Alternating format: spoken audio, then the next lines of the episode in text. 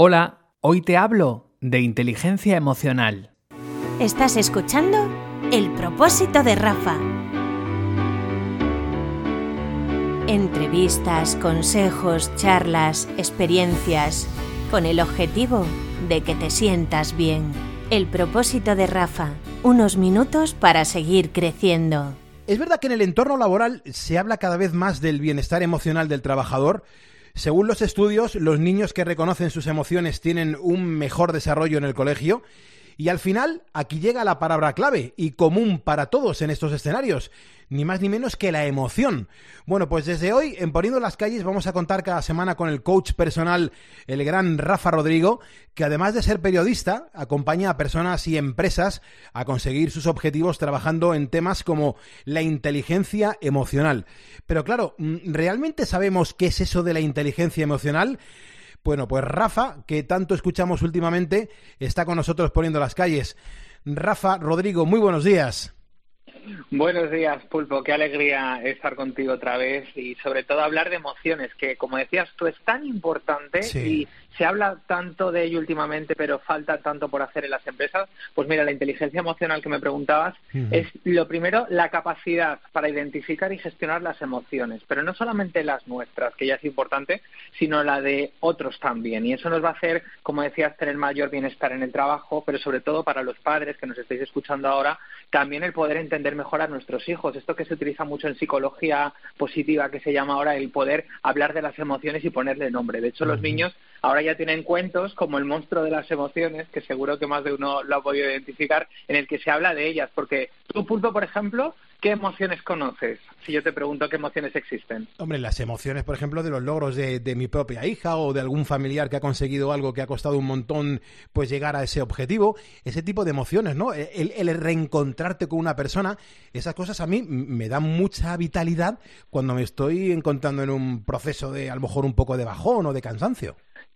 Claro, pero fíjate, si le ponemos nombre, lo primero que tenemos que hacer en inteligencia emocional y es lo que se trabaja en coaching, es darle nombre a todo esto que tú acabas de decir. Existen seis emociones básicas. Existe la ira, la ira o la rabia, que es la misma, la alegría, el asco, el asco es una emoción, atención, algo que es sorprendente, el asco es una, emoción, igual que lo es la sorpresa, la sorpresa también es una emoción. Y también, para terminar con estas seis, estaría la tristeza, y el miedo. Bueno, pues darle nombre ya solamente entender que existen seis emociones básicas, la ira, la alegría, el asco, la sorpresa, el miedo y la tristeza, es un paso muy importante que normalmente, socialmente, si te das cuenta, no las solemos identificar. Y en coaching decimos que es muy necesario poder identificarlas, poder ponerles nombres para poder gestionarlas, que sería el segundo paso que yo os propongo, ¿no? El poder, una vez que identificar, e identificamos cuáles son, poder ahora gestionarlas, ¿no?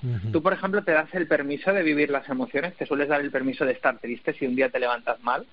Eh, indudablemente tengo que reconocer que a veces me enfrento a este micrófono a las eh, 4 de la mañana pues con algún que otro problema personal o con alguna circunstancia que me hacían estar eh, decaído, pero he, afrontado las dos horas de radio con positividad porque creo que tengo una responsabilidad de, animar a, la gente que está en peor situación que la, en la que puedo estar yo.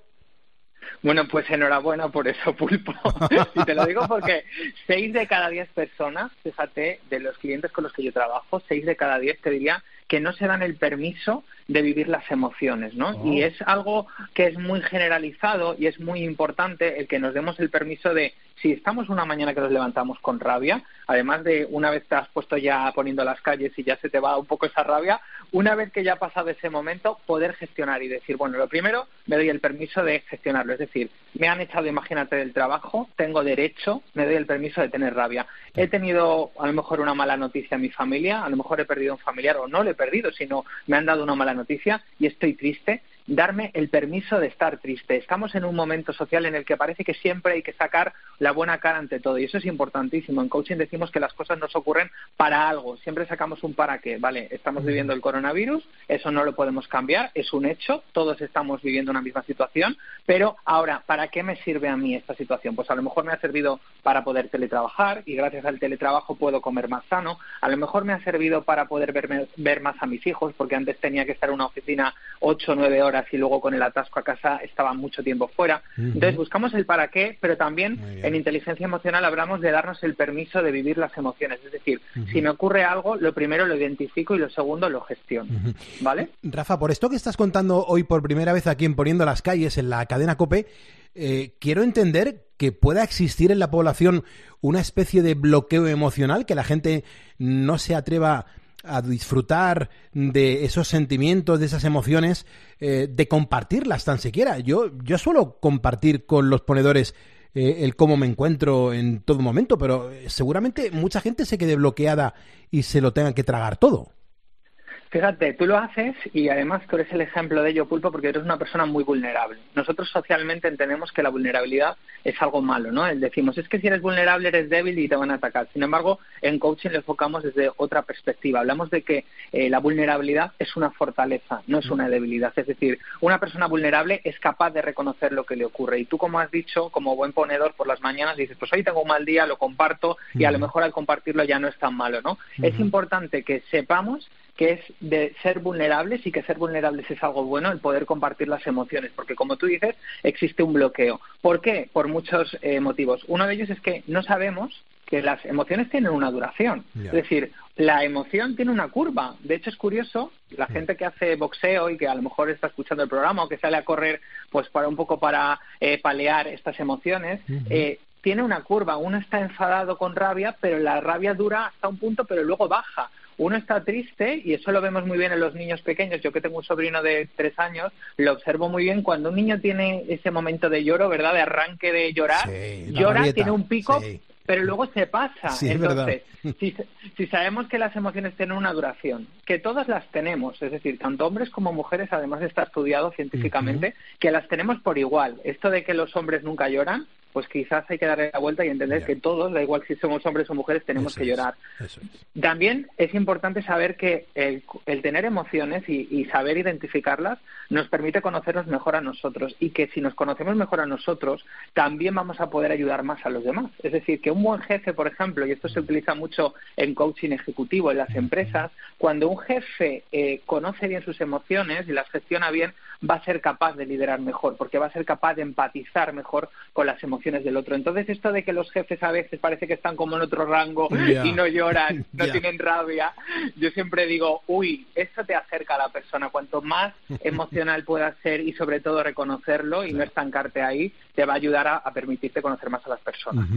Rafa, si te parece, danos algún consejo eh, que nos puedas compartir eh, para que lo apliquemos en la gestión emocional. Ten en cuenta que en este programa de radio muchas de las personas que nos están escuchando es porque hay algún problemilla, hay algún agobio en el trabajo, algún familiar, un hijo, un nieto que, que está en una situación delicada y hay algún ponedor que en ese momento pues eso le impide dormir con normalidad danos algún consejo que nos pueda, que, nos, que aplicándolo eh, a nuestro día a día nos pueda venir bien.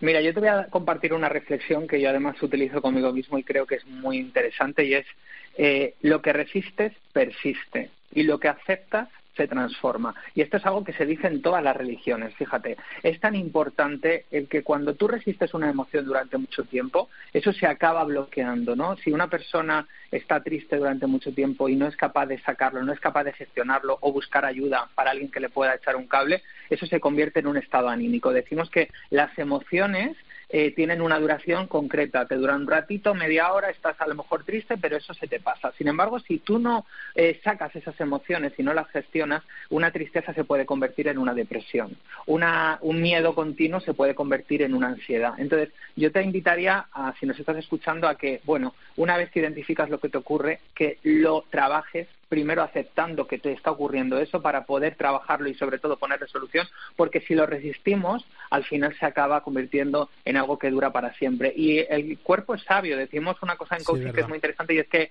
la mente nos miente, el cuerpo no. El cuerpo te dice eh, que no estás bien, que pasa algo. Entonces, eh, es, es importantísimo escuchar al cuerpo y saber que si algo no está bien, seguramente es porque tenemos un bloqueo emocional.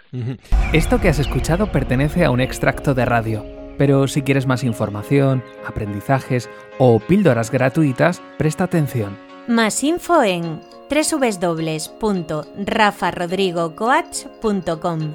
Espero que este podcast te haya servido Y ya sabes, puedes compartirlo con quien tú quieras. Por cierto, como siempre digo, si no puedes cambiar una situación, cambia tú y todo cambiará.